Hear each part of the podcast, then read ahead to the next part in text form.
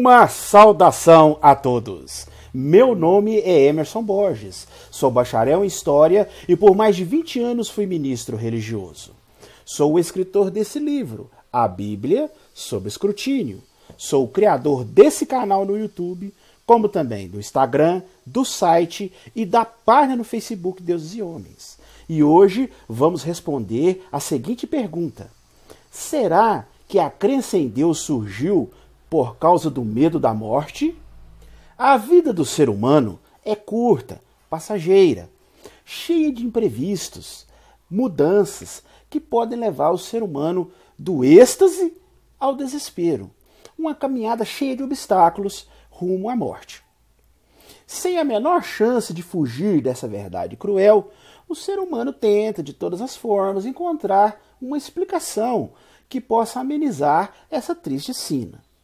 Do intelecto humano já surgiu de tudo, né? Desde imortalidade da alma, a reencarnação, vida eterna no céu, ou tormento eterno no inferno, né, de fogo, ou talvez uma chance de purificação num purgatório, ou um limbo, né, sem falar num paraíso junto a Alá, ou um estado de elevação espiritual chamado de nirvana.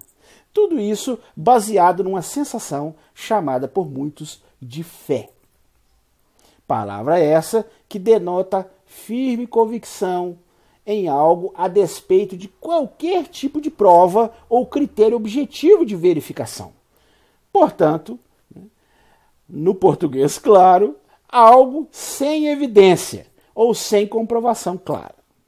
Desde os tempos remotos que o ser humano tenta desvendar esse mistério. Os antigos povos sumérios e acadianos já tinham suas crenças sobre uma vida após a morte e algum tipo de adoração a antepassados falecidos. Os mortos eram enviados para um mundo subterrâneo, do qual não havia retorno. Os vivos reverenciavam os mortos, pois acreditavam que assim garantiriam um bom andamento das coisas no mundo dos vivos. Não existia concepção de julgamento após a morte para os mesopotâmicos. Acreditava-se que o espírito dos mortos atravessava um rio até o sombrio mundo dos mortos, onde permaneceria por toda a eternidade.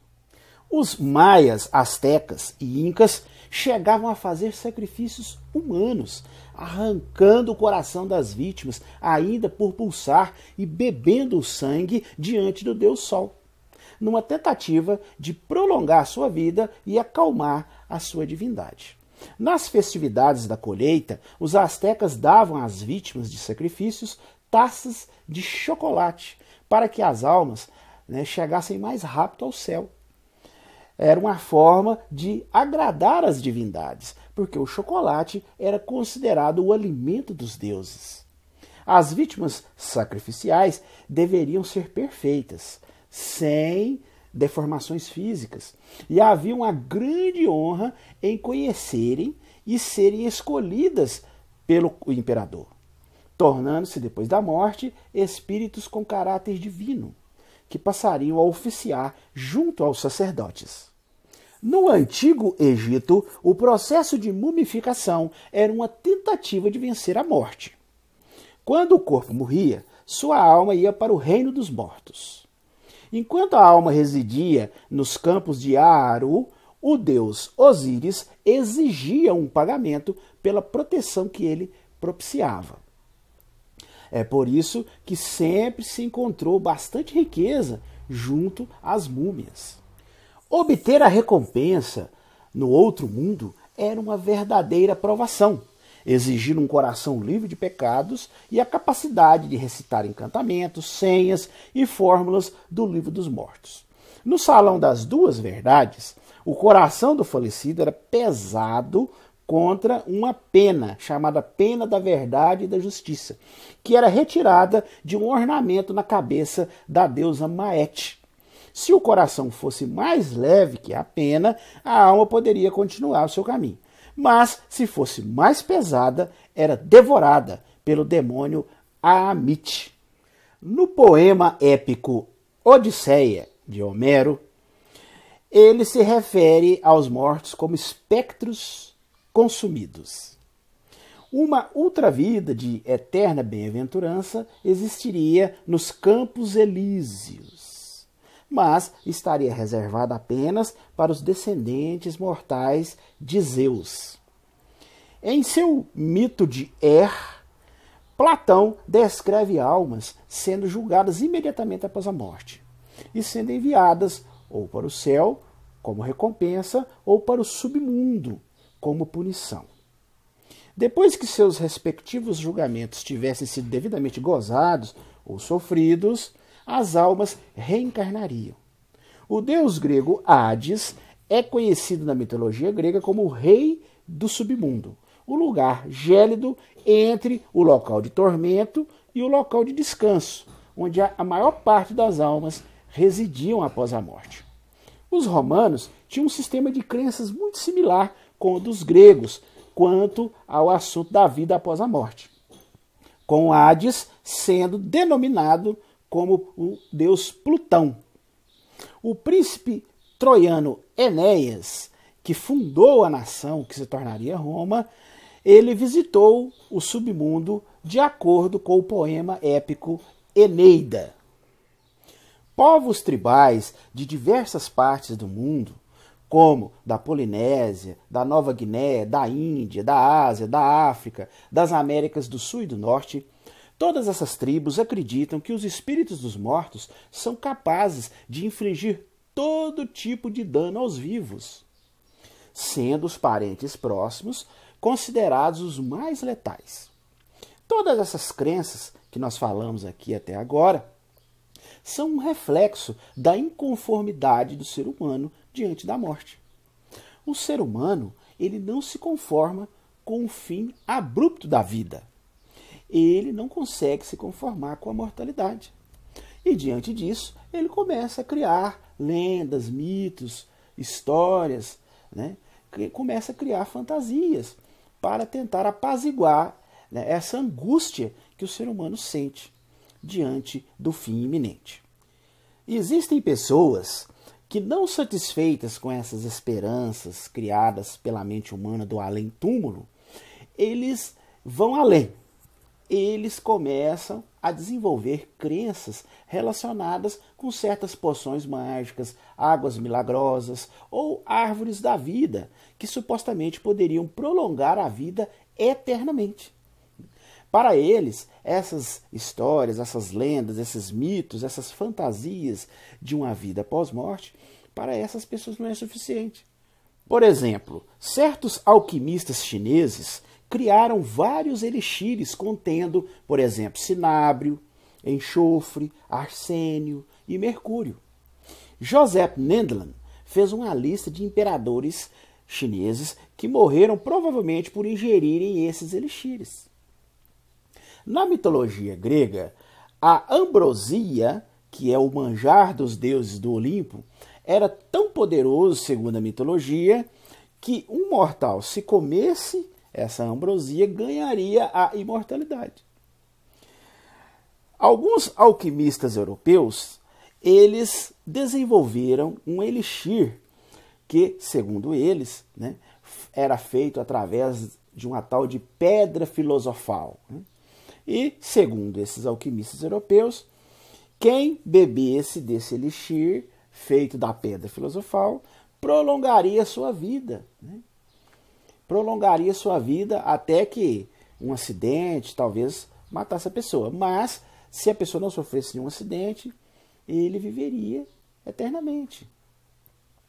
Joan Conrad Dippel, ele teria, segundo a lenda, elaborado um óleo animal chamado de óleo de Dippel, que alguns acreditavam que seria o elixir da longa vida.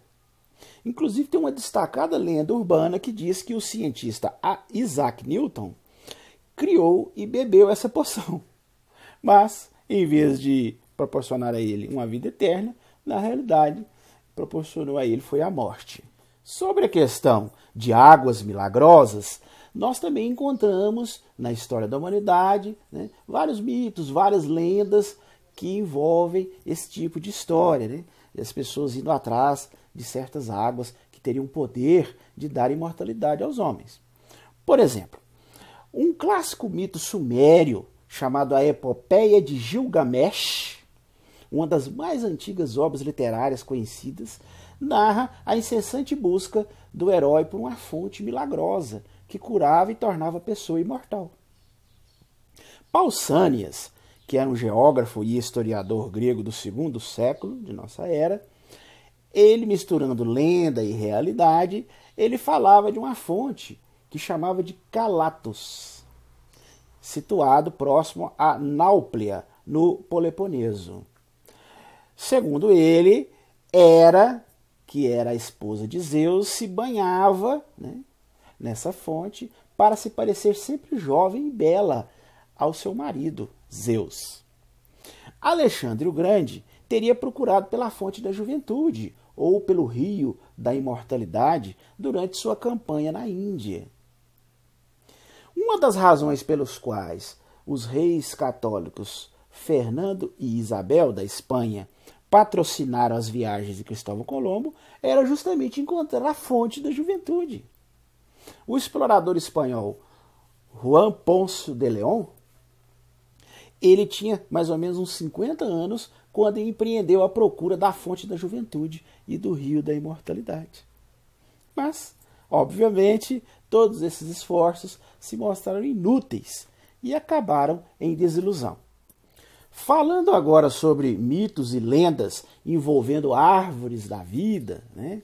árvores milagrosas que supostamente dariam vida eterna às pessoas, nós temos também várias lendas sobre isso. Né? Por exemplo, alguns escritos religiosos da antiga Caldeia afirmam que próximo a Eridu havia um jardim com uma misteriosa árvore sagrada, plantada por divindades cujas raízes eram profundas e os ramos atingiam o próprio céu. Essa árvore era protegida por espíritos guardiões, onde nenhum homem poderia entrar. Na antiga literatura babilônica, há frequentes referências também à árvore da vida. Inclusive, representações de árvores são frequentes em baixos relevos e selos de alabastros. Seus frutos supostamente conferiam vida eterna aos que comessem deles. Os antigos egípcios também possuíam lendas similares, inclusive uma delas que mostrava a crença de que, depois do faraó morrer, havia uma árvore da vida, da qual ele teria de comer para se sustentar no domínio do seu pai, no caso, o deus Ra.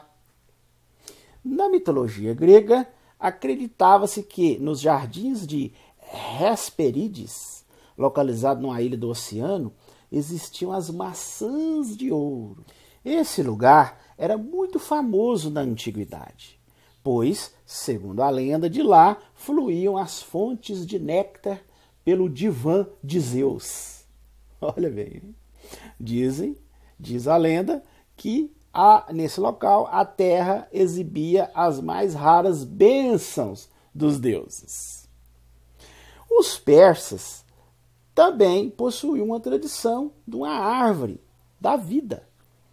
O nome dela era Raoma, cuja resina conferia imortalidade às pessoas. Na tradição chinesa também há a menção de sete árvores maravilhosas. Inclusive uma delas, que é de jade, conferia imortalidade pelo seu fruto. Até mesmo na mitologia escandinava fala de uma árvore sagrada chamada Yggdrasil. Inclusive, sob uma de suas raízes emanava uma fonte que residia todo o conhecimento e sabedoria. A mitologia nórdica fala de uma deusa chamada Iduna, que guardava numa caixa as maçãs da imortalidade. Olha aí as maçãs de novo. Que os deuses partilhavam a fim de renovar a sua juventude. E também não podemos deixar de citar né, a lenda né, que se encontra na Bíblia, no primeiro livro da Bíblia, no livro de Gênesis. Ali, segundo o mito descrito pelos judeus, Deus criou um jardim, um paraíso perfeito, né? e ali ele colocou árvores mágicas. Né? Ali no relato fala de uma árvore, né? que é chamada de árvore do conhecimento do bem e do mal, e também uma outra árvore chamada de árvore da vida. Inclusive, segundo a lenda que está na Bíblia, né, o casal comeu dessa árvore do conhecimento do bem e do mal e foi expulso do paraíso por isso. E Deus colocou dois anjos com uma lâmina flamejante no meio, na porta desse paraíso, para impedir que o casal voltasse lá e comesse da árvore, da tal árvore da vida, e assim ganhasse a imortalidade. Então, essa lenda ela já é mais conhecida porque as pessoas aqui no nosso país né, têm uma cultura cristã, né, foram colonizados por, por, países cristãos, que é a Espanha e Portugal, né, aqui na América do Sul, América Latina. Então, é uma história mais conhecida pelas pessoas. Mas não é só na mitologia judaica que existem lendas de árvores da vida. Né? Nós vimos aqui vários povos, várias mitologias no mundo que também contêm histórias semelhantes. Todas essas lendas que eu falei aqui nesse vídeo até agora são exemplos e evidências claras de que o ser humano, desde seus primórdios, busca desesperadamente achar um sentido para a vida um objetivo para a sua existência. As clássicas perguntas existenciais: né? de onde viemos? O que fazemos aqui? Para onde vamos? Por que a vida é tão atribulada? O que significa a morte? Esses e muitos outros questionamentos têm angustiado a humanidade por milênios. Alguns preferem não pensar muito sobre tais assuntos acham que devemos viver a vida da melhor maneira possível, sem muita preocupação com esse tipo de questão. Pois, segundo eles, refletir sobre isso não levará a nada e acabaremos frustrados. E se insistirmos nesses tipos de questionamentos, acabaremos deprimidos. Só que o intelecto humano não se contenta em apenas aceitar as coisas como são. Afinal, é isso que nos separa dos demais animais. Os demais animais simplesmente vivem suas vidas, sem questionar o sentido dela. Os animais irracionais não questionam sua origem, né? o objetivo de estarem aqui, para onde eles vão depois que morrerem. Você não observa isso neles. Né? Na realidade, as preocupações dos animais irracionais se resumem em conseguir alimento, fugir dos predadores e perpetuar a espécie através do acasalamento. Aliás, nem podemos dizer que é, tais coisas são uma preocupação, né? mas sim podemos chamar de um instinto natural que comanda as suas vidas. Por outro lado, o ser humano é um animal racional. Ele acumula conhecimento através das eras ele tem a capacidade de se autoavaliar e aprender dos seus erros. Mas o ser humano também é imprevisível nos seus atos. Né? Pode, num momento, fazer coisas terríveis e, no outro, demonstrar um amor sublime. Né? Mas a questão é que não nos conformamos em apenas ser um animal mais evoluído. O ser humano não entende essa verdade de que nós somos apenas animais que desenvolveu um pouco mais o seu cérebro no processo de evolução. Né? A humanidade né, ela precisa entender essa verdade, essa verdade fundamental. Mas, infelizmente, justamente por termos evoluído nosso cérebro, né, o ser humano não consegue encarar essa verdade. Né? O ser humano ele não consegue olhar para um, um, um outro ser humano morto e pensar assim, gente, daqui, daqui um tempo eu vou estar nessa situação aqui, né? Então isso para ele é angustiante, isso é algo terrível, né? Isso é algo que causa um pavor né, para o ser humano, que é a ciência de que nós somos mortais e de que nós, a nossa vida vai acabar. Então o ser humano, infelizmente, tem dificuldade de aceitar essa verdade, essa verdade clara de que nós somos apenas uma, um animal que evoluiu um pouco mais o cérebro. Né? Assim como morre um cachorro, morre um gato, morre um cavalo, o ser humano é a mesma coisa. Morreu, acabou. Né? Mas essa é uma verdade muito dura para a maioria das pessoas. Né? Então, as pessoas, elas não conseguem encarar essa realidade e precisam ficar criando mitos, lendas, como nós mostramos aqui nesse vídeo. Né? Esses mitos, essas lendas, é, é, são criadas justamente para afagar, né? para acalmar essa angústia do ser humano. Porque veja bem, segundo esses mitos, essas lendas, elas, em todas elas, a ideia geral é mostrar que o ser humano ele é algo diferente dos animais. Ele é um ser diferente dos animais. Né? Essas lendas elas ficam passando a ideia né, de que nós somos um animal superior, nós somos a obra-prima de um suposto criador. Né? É, essas histórias elas é, passam a ideia de que é necessário né, haver um propósito para a nossa existência. Precisamos de um propósito. Né? Temos que fazer parte de algo maior. Né? Inclusive a própria Bíblia, que é a, a mitologia mais conhecida aqui no nosso país, ela passa isso, né? Nós somos criados à imagem de Deus, né? Somos criados à semelhança de Deus, filhos de um ser superior, né? que se preocupa conosco, que está interessado com nossas decisões, que se importa com nossas ações. Né? Então, isso, de certa forma, essas lendas, elas nos fazem sentir importantes, queridos, amados. Né? E quem que não gosta de se sentir assim? Então, essa, essa crença num ser transcendental, né, que nos criou como sua obra-prima, né, superior, um, superior aos demais animais, né, ela eleva nossa autoestima, ela massageia nosso ego. Né? Como disse o famoso Voltaire, se não existisse Deus, então seria necessário inventá-lo. Né? E realmente ele tinha razão. Né? Deus não existe. E foi necessário inventar um, né?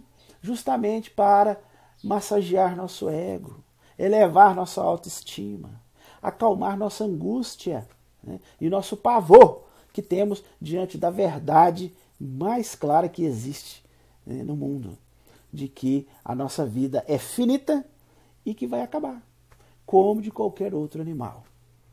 As crenças religiosas sempre foram criadas pelos humanos diante do desconhecido. É o desconhecido fogo, o desconhecido sol, o desconhecido eclipse, a desconhecida doença, a desconhecida fatalidade e a tão desconhecida morte. Não é por acaso que a humanidade, através dos tempos, tem criado essas variadas filosofias sobre vida após a morte, numa tentativa de defesa do nosso próprio psicológico às imensas dores provenientes da morte. É impossível você aí pensar numa crença religiosa sem que essa crença esteja relacionada com algum tipo de expectativa a respeito de vida após a morte. Você aí que está me ouvindo, está me vendo, você conhece alguma crença religiosa que não tem nenhuma relação ou nenhuma esperança ou nada a ver com vida após a morte? Você conhece alguma crença de alguma religião que não entra nesse assunto sobre a vida após a morte? Pode procurar aí. Não existe. Não existe. Todas as crenças religiosas de qualquer lugar do mundo você for estudar, sempre tem algo sobre a vida após a morte, né? sobre a eternidade, sobre como alcançar essa eternidade. Sempre tem. Isso é uma evidência clara de que realmente as crenças religiosas, a, a crença em um Deus, né, foram criadas devido ao medo do desconhecido devido principalmente ao medo da morte. Bem, este era o assunto que nós iríamos conversar hoje. Se você gostou, deixa o seu joinha aí, viu? Estoura esse like aí para nós. Isso é muito importante, porque quanto mais joinhas tiver o nosso vídeo, mais alcance ele terá. Se inscreva aí, ó. Inscreva-se aí, até o quadradinho aí. Clica nele aí, se inscreva em nosso canal. Comente, compartilhe com seus contatos e não se esqueça de acionar o sininho de notificações. Se você desejar adquirir o meu livro, eu vou deixar aqui na descrição desse vídeo os links aonde você pode adquirir o meu livro.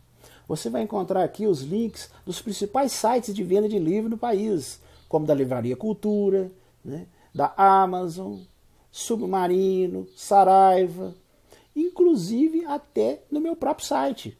Você pode comprar o meu livro diretamente do meu site www.deusesehomens.com.br. Acesse lá. Né? Você vai ver como é fácil adquirir o meu livro.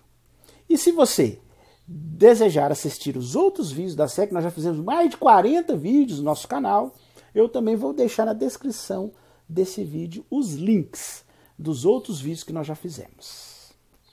Ok? Eu desejo uma boa semana a todos e até o nosso próximo vídeo.